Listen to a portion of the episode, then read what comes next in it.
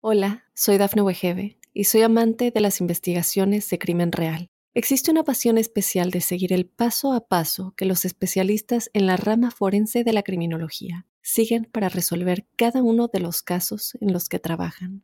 Si tú, como yo, eres una de las personas que encuentran fascinante escuchar este tipo de investigaciones, te invito a escuchar el podcast Trazos Criminales con la experta en perfilación criminal, Laura Quiñones Orquiza, en tu plataforma de audio favorita.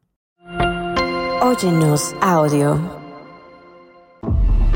Desde 1975, Scott William Cox había sido admitido en instituciones mentales en por lo menos 115 ocasiones. El hombre fue condenado por falsificación y robo de armas antes de sus condenas por asesinato. En el momento de su arresto por homicidio, vivía bajo supervisión posterior a la prisión por el delito de falsificación. Trabajó como conductor de camiones de larga distancia, operando principalmente dentro del noroeste del Pacífico y viajando hasta Canadá y México y tan al este de Estados Unidos como Ohio. ¿Estás listo para conocer la historia del asesino en serie estadounidense condenado por dos cargos separados de homicidio en 1993 en Portland, Oregon?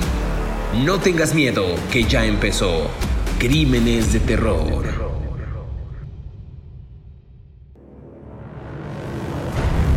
Bienvenidas y bienvenidos a Crímenes de Terror. Si aún no te has suscrito al podcast, oprime el botón de seguir en la plataforma en la que nos estés escuchando, ya sea en Spotify, Apple Podcast, Amazon Music y iHeartRadio, para que seas así tú el primero o la primera en recibir las notificaciones de cada episodio cada sábado. Pues bien, en este episodio del podcast vamos a conversar acerca de Scott William Cox, un presunto asesino en serie estadounidense condenado por varios cargos distintos, desde homicidio hasta igual sospechoso de muchos más, sentenciado a 25 años de prisión, se le concedió la libertad condicional hace 10 años, es decir, en 2013 y actualmente cumple una, una, condena de cadena perpetua posterior a la supervisión penitenciaria. Y de ello vamos a hablar el día de hoy con mi colega de fórmula, mi compañero de batallas, David Orantes. ¿Cómo estás? Buen día, buena tarde, buena noche. Bien, fíjate que desde Wyoming me, me llegó un correo electrónico de una señora diciendo que ningún ser humano merece la manera en la que te trato. Ninguno. Ninguno merece este trato indigno, bárbaro, salvaje, como el que David Orantes me propina cada episodio del podcast. Muchas gracias, señora. Le mando un abrazo. Señora de Wyoming. Oye, y también que pronunció muy mal las cosas. Y bueno, otra serie de linduras que me, que me dijo. Pero bueno, ya estamos aquí. Este, prometo que seré bueno.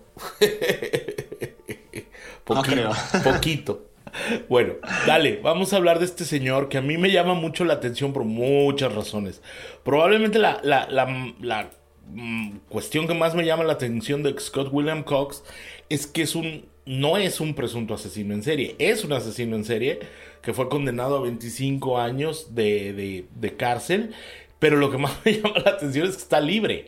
O sea, las autoridades tienen, le tienen puesto un monitor electrónico en la pierna, en el tobillo, y rastrean todos sus movimientos. Al señor, el señor se pasa por el arco del triunfo, las, órdenes de las autoridades, y a cada rato se sale del condado en el que él puede vivir, ¿no? Él pues, solamente puede vivir en un condado de los Estados Unidos, en Oregon.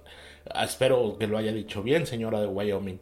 Este entonces él vive allá y le, le, le, le, tienen, lo tienen que supervisar. Ahora, aunque está libre, es que esto es, esto es realmente un caso extraordinario.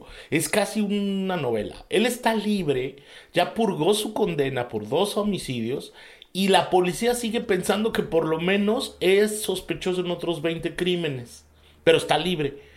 Él no va a confesar, sí, claro, yo maté a esas otras 18 personas, 20 personas, pero él está ahí, es un, si usted anda por algún lugar del, del, este, del condado de Oregon, que no me acuerdo cómo se llama, este... Newberg. Eh, Jam Hill. Jam Hill County. Ah. Espero haberlo dicho bien. Eh, si usted anda por ahí por Jam Hill County, eh, en Oregon, pues a lo mejor se cruza con un asesino en serie, ¿no? Si usted anda haciendo hiking, senderismo por las montañas, en una de esas se encuentra con un asesino en serie y se puede poner a platicar con él.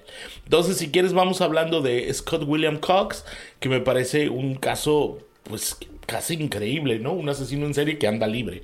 Un asesino en serie que anda libre y que además desde 1975 se tiene conocimiento que Cox ha sido internado en instituciones psiquiátricas por lo menos 115 veces. Entonces, como dice David Orante, si usted va caminando por las calles de Oregon y se encuentra no solamente a un asesino en serie, sino a un asiduo visitante eh, y paciente de instituciones psiquiátricas, 115 ocasiones. Este hombre fue condenado también por falsificación, robo de armas, antes de condenas de, de, asesinato. En el momento de su arresto por asesinato, este hombre vivía bajo supervisión postcarcelaria por el delito de falsificación Cabe mencionar que yo no tengo muchos datos de su vida temprana, pero en algunos de los empleos que él consiguió, él se desempeñaba como camionero de larga distancia, operando principalmente en el noroeste del Pacífico y viajando hasta Canadá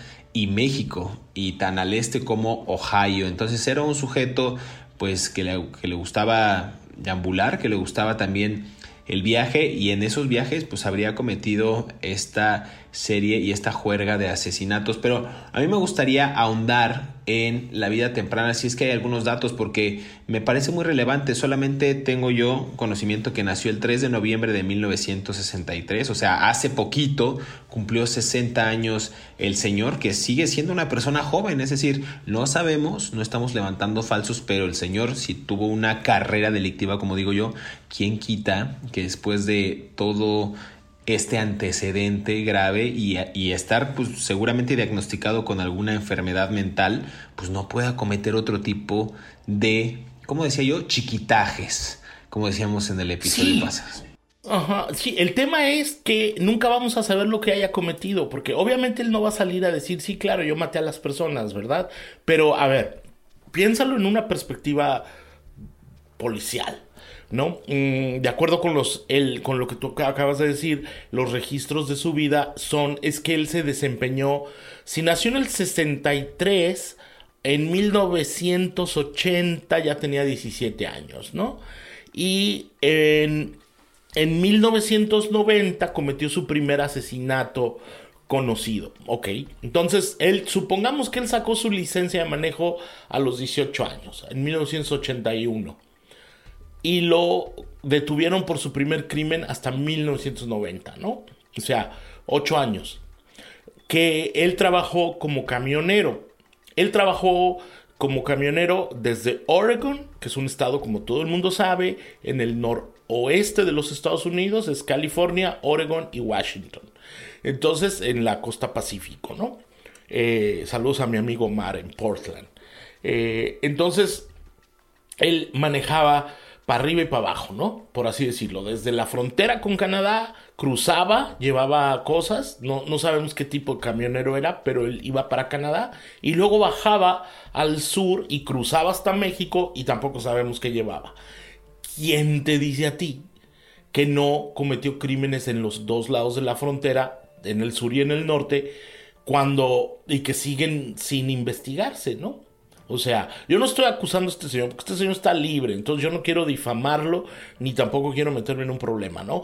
Pero ¿quién no te dice que tomando en cuenta sus antecedentes y las sospechas que tienen las autoridades en contra de este señor, no pudo haber cometido otros crímenes. Ahora, por la línea del tiempo, pues ahora sí que ya, ya valió, no lo vamos a saber nunca, ¿no? Él, no tenemos mucha información de su vida, ah, es una persona que se que tiene que con, hay un detalle que me, a ver, hay un detalle que a mí me parece muy importante. Él todos los años le toman una serie de fotografías y las distribuyen las autoridades de Oregon como un agresor sexual registrado, ¿no? Ojo, no nosotros no lo estamos diciendo, lo está diciendo las autoridades de Oregon.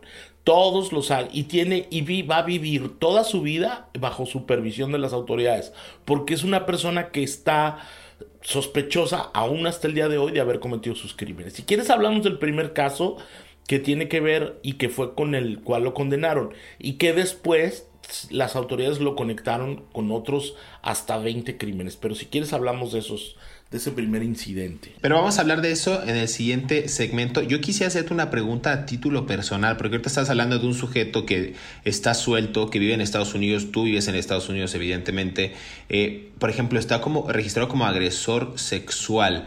Si este personaje en algún momento eh, quisiera brindar una entrevista periodística, tú podrías hacer esa entrevista e inclusive a ti te interesaría conocer la vida de Scott William Cox ponerte ahora sí que frente a frente con él y platicar?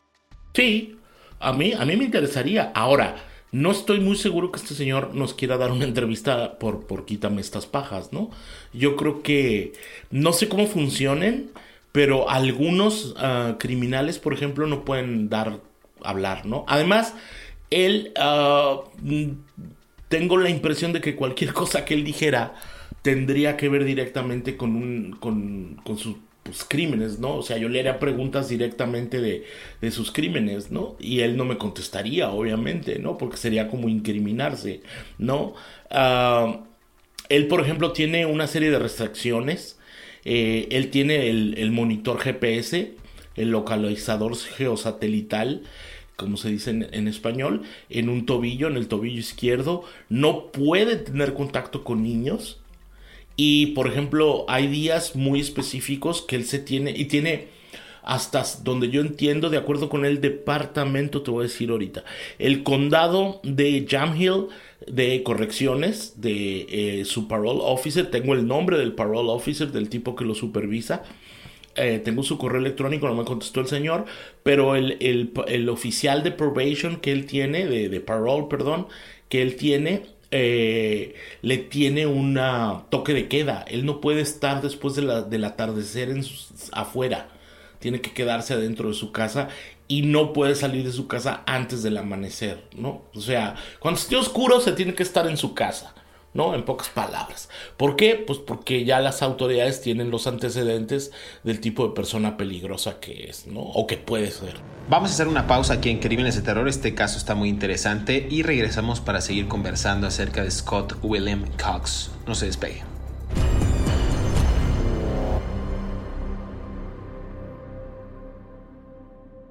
Hola, soy Dafne Wegebe y soy amante de las investigaciones de crimen real. Existe una pasión especial de seguir el paso a paso que los especialistas en la rama forense de la criminología siguen para resolver cada uno de los casos en los que trabajan. Si tú, como yo, eres una de las personas que encuentran fascinante escuchar este tipo de investigaciones, te invito a escuchar el podcast Trazos Criminales con la experta en perfilación criminal, Laura Quiñones Orquiza, en tu plataforma de audio favorita. El 24 de noviembre de 1990, Rina Ann Brunson, una mujer de 34 años de edad, fue encontrada frente a una tienda Safeway en Portland, Oregon. Había sido golpeada severamente, tenía cortes en la barbilla, el cuello y la espalda, y había sido esposada y apuñalada en el corazón. El agresor, Scott William Cox, a la mujer la encontraron viva pero en estado crítico. Fue trasladada rápidamente al hospital pero pronto fue declarada muerta. Unos meses más tarde, el 19 de febrero de 1991, el cuerpo de Victoria Ron fue encontrado en un tren en un patio de ferrocarril de Portland. Había sido atada con la camisa del atacante y estrangulada hasta la muerte. Ambos asesinatos quedaron sin resolver durante unos dos años, hasta que la justicia estadounidense determinó que, en efecto, Scott William Cox nuevamente había sido el perpetrador de este último asesinato. Sigue escuchando la historia de Scott William Cox aquí en Crímenes de Terror.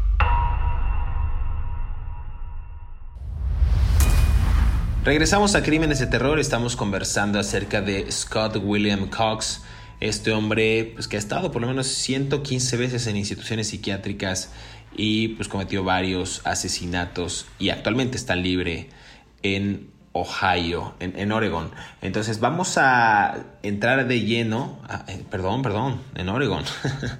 vamos a, me hizo una cara David Orantes. Hay que ser serios porque me enviaron un mensaje, también a mí un mail, una chica que no recuerdo el nombre, que me dijo que nuestro programa es muy bueno, pero hay que tomar todo con seriedad y estamos siendo demasiado estoicos en este episodio para gusto y deleite de nuestra podescucha. Bueno, el 24 de noviembre de 1990, querida podescucha estoica, Rina Ann Brunson, una mujer de 34 años, fue encontrada frente a una tienda Safeway en Portland, en Oregon, eh, y la, resultó que a esta chica de 34 años la habían golpeado de una manera brutal. Tenía cortes en la barbilla, en el cuello, en la espalda. La habían esposado y también la habían apuñalado justo en el área del corazón. Esta mujer fue encontrada con vida, afortunadamente, pero en un estado crítico. La trasladaron al hospital y de pronto, eh, al paso de las horas, la declararon muerta. Digamos que este caso de Rina Ann Brunson, de 34 años, en noviembre del año 1990, podríamos decir que es uno de los primeros casos alarmantes que se le atribuyeron a Scott William Cox. ¿Es así, David Orantes? Sí, de hecho, esos son los dos únicos crímenes por los cuales él purgó sentencia, ¿no? Sus 25 años de cárcel por homicidio, violaciones y el ataque a estas mujeres. A ver, eh, la señora Rina Ann Brunson presuntamente era una trabajadora sexual. Eh, la señora Victoria Ron también fue asesinada. A, la primera víctima la habían encontrado en una carretera de Oregon, ¿no? Frente a una tienda. Acuérdate que este señor era troquero, era camionero, andaba para arriba y para abajo. Bueno, esta mujer la encontraron viva, la habían golpeado, la, eh, tenía cortes en la barbilla de navajas, el cuello, la habían esposado y la habían apuñalado en el corazón, ¿no? Eh, cuando la encontraron la llevaron en friega, para decirlo en mexicano, o sea, rápidamente, a un, eh, a un hospital, pero la mujer murió, estaba en estado muy crítico, imagínate con un apuñalamiento en el, en el corazón. Eso fue el 24 de noviembre de 1990. Luego, meses más tarde, el 19 de febrero de 1991, otra mujer que se llamaba Victoria Ron fue encontrada en una en las vías del tren de una estación de ferrocarril en Portland y la habían atacado también con ah, golpes y la habían atado con, la camis con una camiseta que después se supo que era del, del atacante, ¿no? Y la estrangularon. Esos dos asesinatos quedaron sin resolver durante muchos años, dos años en realidad. Y luego las autoridades, mm, por una razón que no me queda muy claro, eh, mm, descubrieron que a Cox en ese momento ah, vivía en, en, ¿cómo se llama? En, Seattle, Washington. Eh, y, lo entrevistaron por alguna razón. Ah, él tenían vínculos con él. Y los oficiales en el estado de Oregon le pidieron a sus colegas en el estado de Washington, espero haberlo dicho bien, señora de Wyoming, este, sus oficiales en el estado de, de, Oregon le llamaron a, a, sus colegas en el estado de Washington para pedirles que lo entrevistaran. Y sin embargo tenían a otro, ¿no? Tenían a otro, a otra persona porque se había visto una camioneta de reparto que eh, coincidía con una... hay unas compañías de reparto aquí de que tú rentas en los Estados Unidos que se llaman U-Haul y tú las rentas y las llevas de un lado para otro cuando necesitas mover cosas y se había vinculado una de esas camionetas con otro señor que se llamaba Seth Scott Cutter. Y estas dos personas fueron las dos primeras acusadas. Bueno, no acusadas, investigadas. Mm, el Cutter presuntamente tenía antecedentes de haber atacado mujeres, entonces lo vincularon y los entrevistaron. Eh, Cox, pues no, por alguna razón obviamente dijo que no, que no sabía nada, pero hubo testigos ah, que lo vincularon con una de las escenas del crimen. Por alguna razón que no me queda muy clara, los, los um, agentes no le presentaron cargos a, Cox. Sin embargo, el tiempo pasó y otros investigadores que no se rindieron en el caso lo siguieron investigando, otros, valga la redundancia, redundancia eh, lo siguieron investigando y fue cuando lo pudieron y vincular con los crímenes de las mujeres. Y eso generó una, una, una gran atención mediática porque alguien filtró a los periodistas, malditos periodistas, este, alguien filtró a los periodistas que había un asesino en serie en el estado de Oregon, ¿no? Y eso generó una presión mediática para que se encontrara al, asesino de esas dos mujeres, luego de que alguien dentro de las mismas autoridades filtrara a los, a los, a los periodistas que había un asesino en serie. Me estoy repitiendo mucho, no sé por qué, pero bueno, básicamente eso fue. Y fue cuando las pesquisas se eh, dirigieron directamente contra, eh, contra Cox, ¿no? Como el presunto responsable de estos crímenes, ¿no? A mí me parece en serio muy interesante que este hombre vamos a regresarnos poquito, pero que, que esté libre. Eh, ¿cómo, ¿cómo, les hemos narrado a ustedes esta clase de asesinatos que cometió este hombre con tal saña? Repetimos, es decir, este hombre eh, había cortado la barbilla, el cuello, la espalda de una mujer, la esposó, la apuñaló en el corazón y esta chica después fue declarada muerta en un hospital. Eh, el cuerpo de Victoria Round igual fue encontrado en un tren en un patio ferroviario en Portland. La ataron con la camisa del atacante y la estrangularon hasta morir entonces, ambos asesinatos se quedaron sin resolver durante unos dos o tres años, pero es, impresionante pues la hazaña con la que el hombre cometió estos crímenes. David, ¿ibas a comentar algo? Sí, ahí voy. Porque es que yo vendí el nombre con intencionalmente de Cutter, pero en realidad ese Cutter era Cox. O sea, él andaba presentándose como Cutter. Entonces, las autoridades de Oregon tenían el nombre de Cox y tenían el nombre de Cutter, pero no lo habían relacionado que era la misma persona. Cuando lo entrevistan, ellos descubren, cuando empiezan a investigar, ellos descubren que el tipo usaba los dos nombres y se presentaba ante algunas este, trabajadoras sexuales en el estado de Oregon y contra algunas personas como Cutter, y en, pero en realidad su nombre verdadero era Cox. Y lo hacía obviamente para desviar la atención sobre su persona. Yo, a lo mejor ustedes van a decir que tonto el David, ¿por qué no hizo su investigación? No. Este, las autoridades propias estaban investigando a otro señor y, lo, y entrevistaron a, los, a, uno pensando que era el otro. Hasta que entonces fue cuando, sí, parezco cantinflas, pero tiene sentido.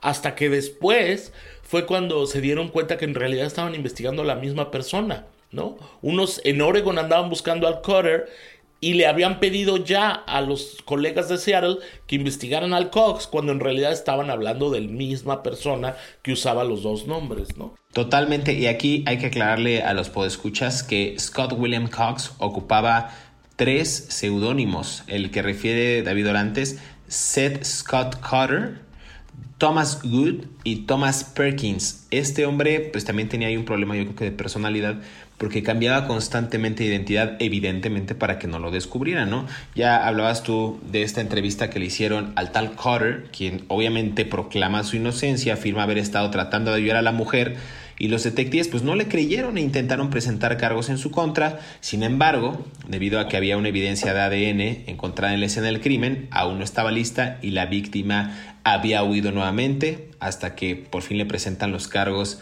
a Cotter tras una investigación exhaustiva. Y ahí es cuando se dan cuenta que había agredido previamente a otra mujer el 26 de noviembre de 1990, como, como lo hemos referido.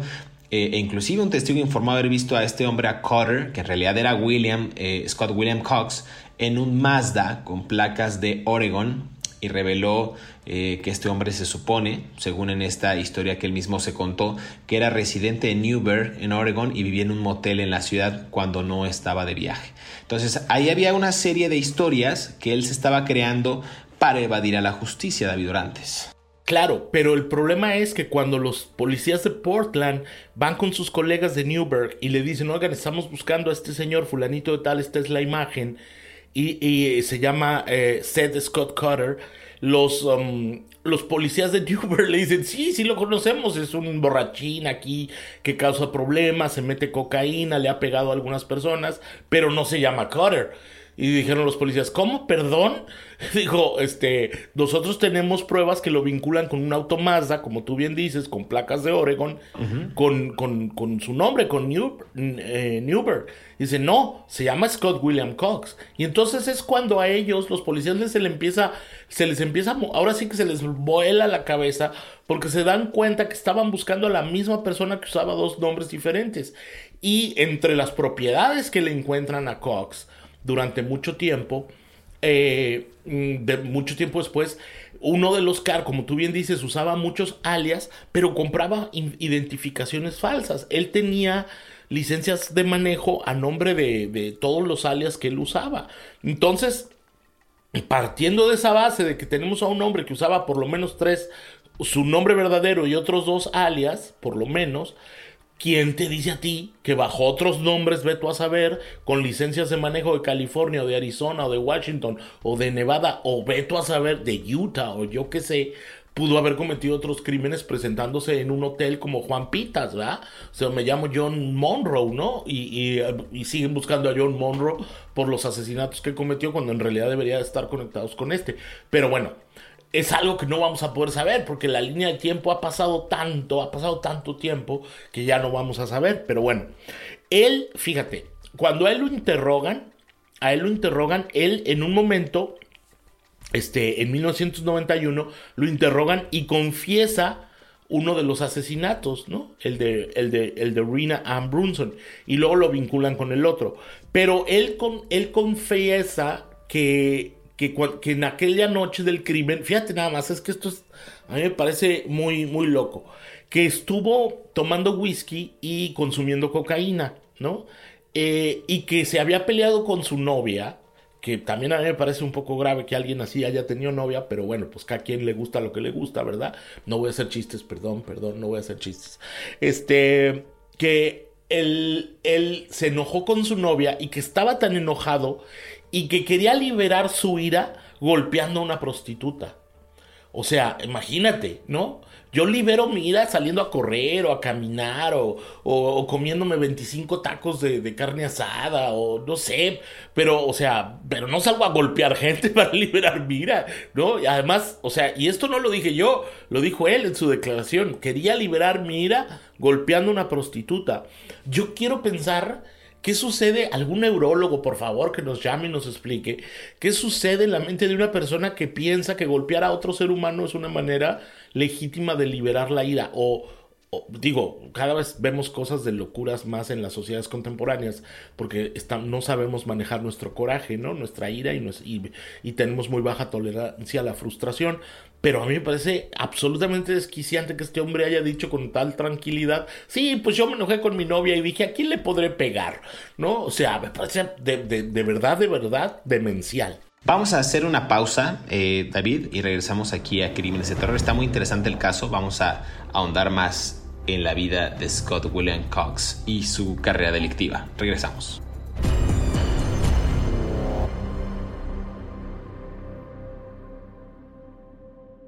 Hola, soy Dafne Wegebe y soy amante de las investigaciones de crimen real. Existe una pasión especial de seguir el paso a paso que los especialistas en la rama forense de la criminología siguen para resolver cada uno de los casos en los que trabajan. Si tú, como yo, eres una de las personas que encuentran fascinante escuchar este tipo de investigaciones, te invito a escuchar el podcast Trazos Criminales con la experta en perfilación criminal, Laura Quiñones Orquiza en tu plataforma de audio favorita.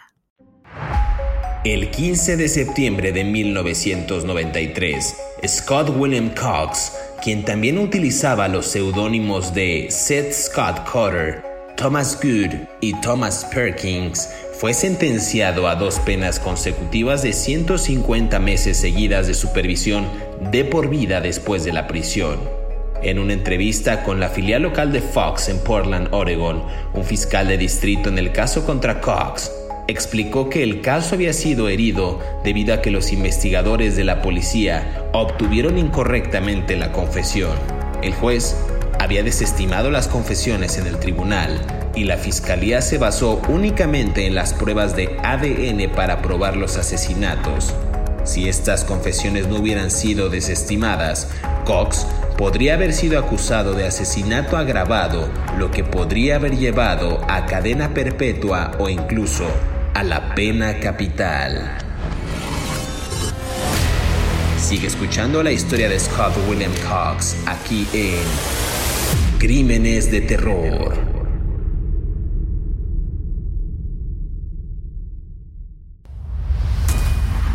Regresamos a Crímenes de Terror. Scott William Cox es el asesino en serie del que estamos hablando este, en este episodio. Pues estamos hablando de cómo este hombre cometió crímenes en Oregon y estábamos enfocándonos el caso de Renan Bronson, como lo confesó después de haber también eh, sido descubierto con varias identidades falsas, con seudónimos distintos. Y hablabas tú, David, cómo este hombre cuando estaba enojado con su novia quería liberar su ira golpeando a trabajadoras sexuales después de beber whisky y este verbo que me encanta, esnifar cocaína. Eh, dicen por ahí también, no, no, me gusta esnifar cocaína, me refiero a que el verbo me parece muy, muy sofisticado. no, no, no, no, Qué susto, Las cosas que se oyen en este podcast. No, no. Pues el mismo negro está confesando aquí sus adicciones. Jamás. Con perdón. Jamás. No, no, ¿Y luego, ¿por qué se, ¿Y luego por qué se enoja uno? no, no, yo soy, yo soy, no, soy una persona muy sana, entonces no, nada que ver, nunca he, probado ninguna droga, pero bueno, en fin, ese no es el tema. Decíamos que justo aquí hay, después de beber whisky y snifar cocaína, este hombre recogió a Brunson en su coche, estamos hablando de Renan Brunson, y luego comenzó a golpearla. Esa es la narración que dan las autoridades. Mientras intentaba escapar, esta mujer Cox la apuñaló una vez en el corazón, la dio por muerta y se fue.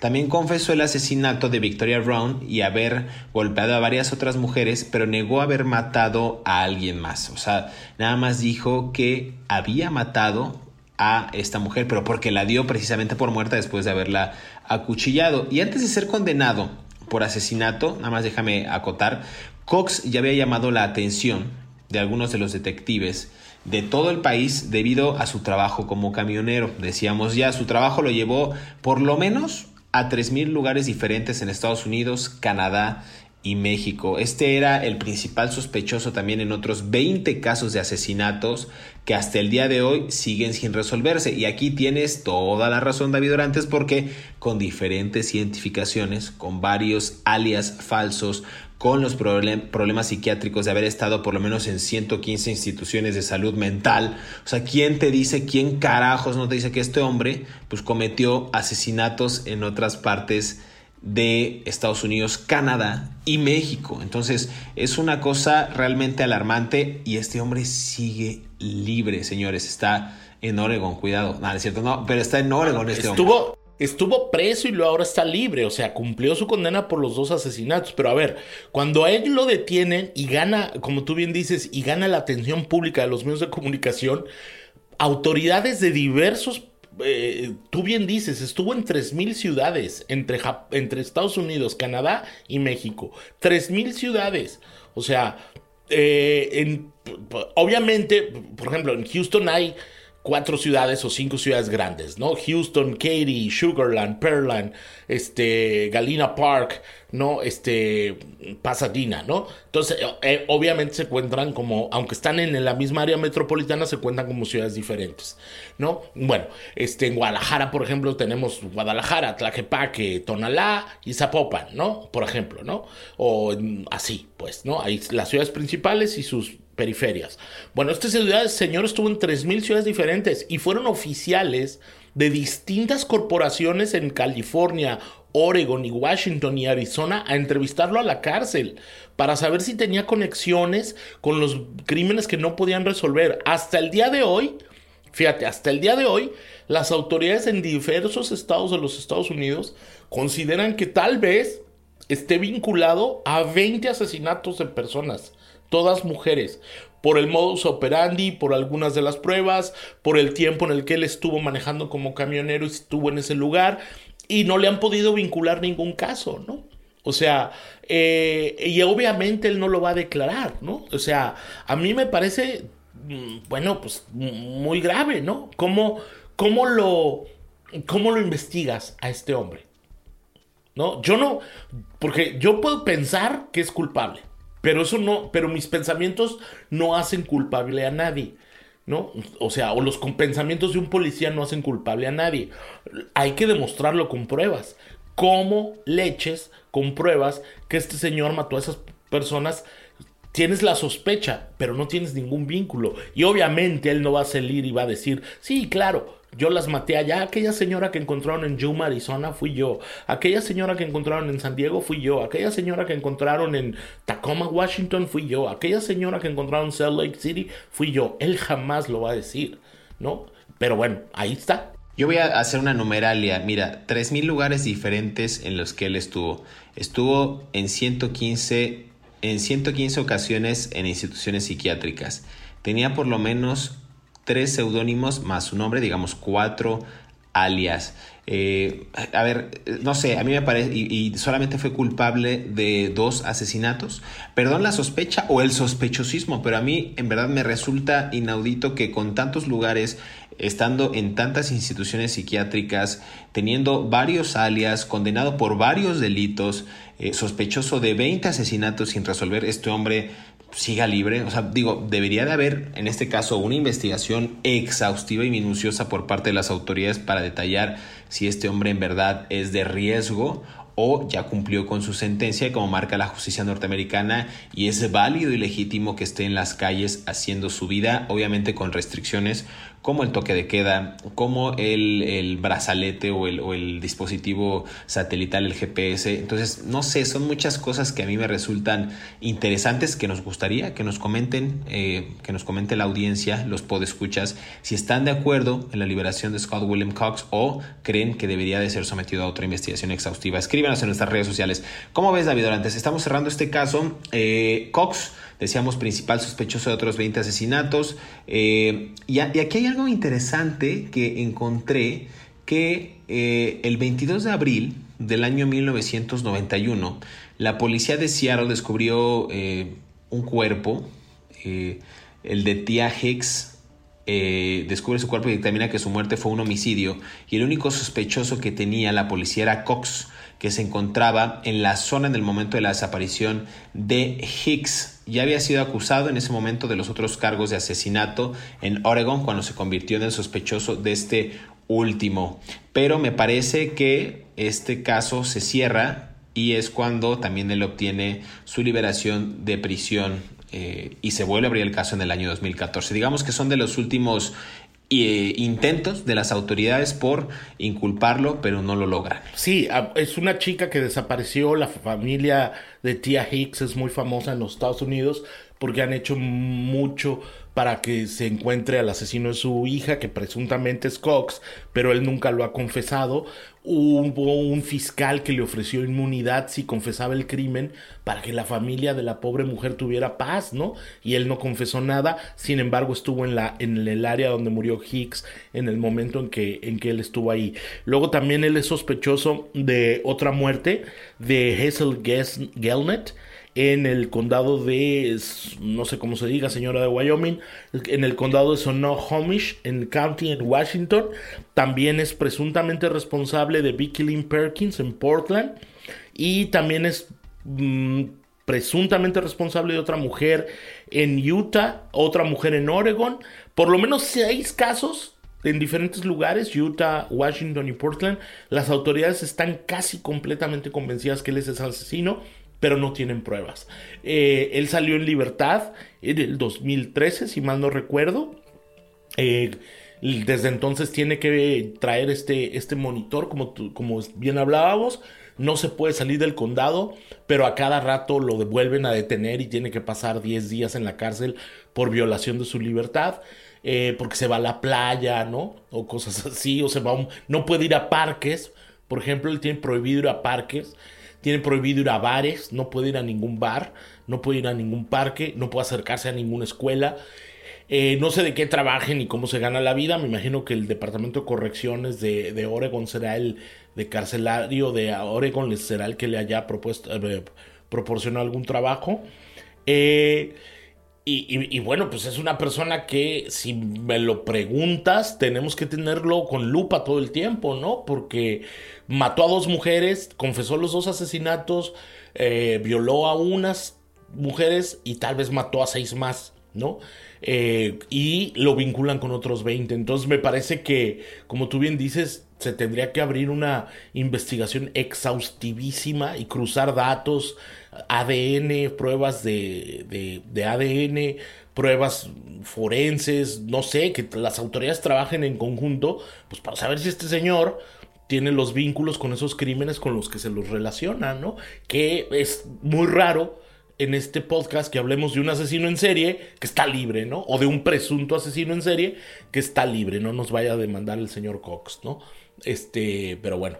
Pues David Orantes, este episodio ha llegado a su fin, un caso realmente estremecedor, de alarma, en verdad, creo que como bien dices, mantener con lupa a este hombre y hacer una investigación en la que se crucen datos valdría la pena porque estamos ante un ante dinamita pura, ante un explosivo que en cualquier momento puede detonar, esperemos que no, eh, algún otro crimen en el estado de Oregon. Pues gracias a ustedes que nos sintonizó.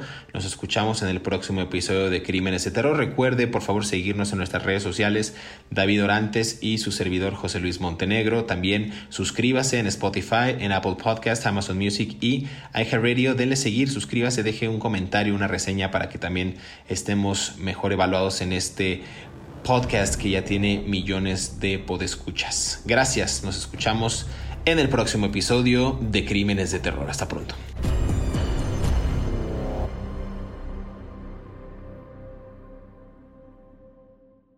Hola, soy Dafne Wegebe y soy amante de las investigaciones de crimen real. Existe una pasión especial de seguir el paso a paso que los especialistas en la rama forense de la criminología siguen para resolver cada uno de los casos en los que trabajan.